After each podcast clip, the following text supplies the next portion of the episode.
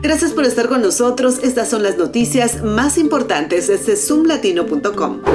Las ventas de cannabis en Maryland experimentaron un gran aumento durante el fin de semana del 4 de julio, superando los 10 millones de dólares. Este fue el primer fin de semana en el que se permitieron las ventas legales de marihuana recreativa en el estado. Y según la Administración de Cannabis de Maryland, solo el sábado las ventas de marihuana para uso recreativo y no medicinal ascendieron a 3.5 millones. La legalización del cannabis para uso recreativo ha generado un gran interés y ha generado también importantes ingresos en el estado.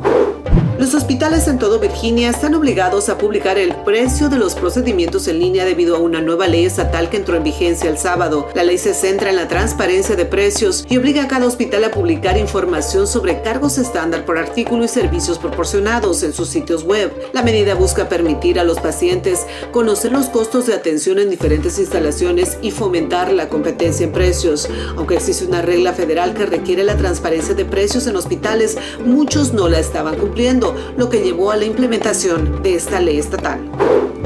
En otra información, el ejercicio es importante para mantener la salud del cuerpo, pero la cantidad de sueño que se obtiene puede ser igualmente importante. Un nuevo estudio revela que las personas que hacen ejercicio de alta intensidad y duermen menos de 6 horas por la noche experimentan un deterioro cognitivo más rápido que aquellos que duermen poco pero hacen ejercicio con menos frecuencia. Los investigadores sugieren que el sueño adecuado es necesario para obtener todos los beneficios cognitivos del ejercicio y destacan la importancia de considerar el sueño y la actividad física en conjunto para la salud cognitiva.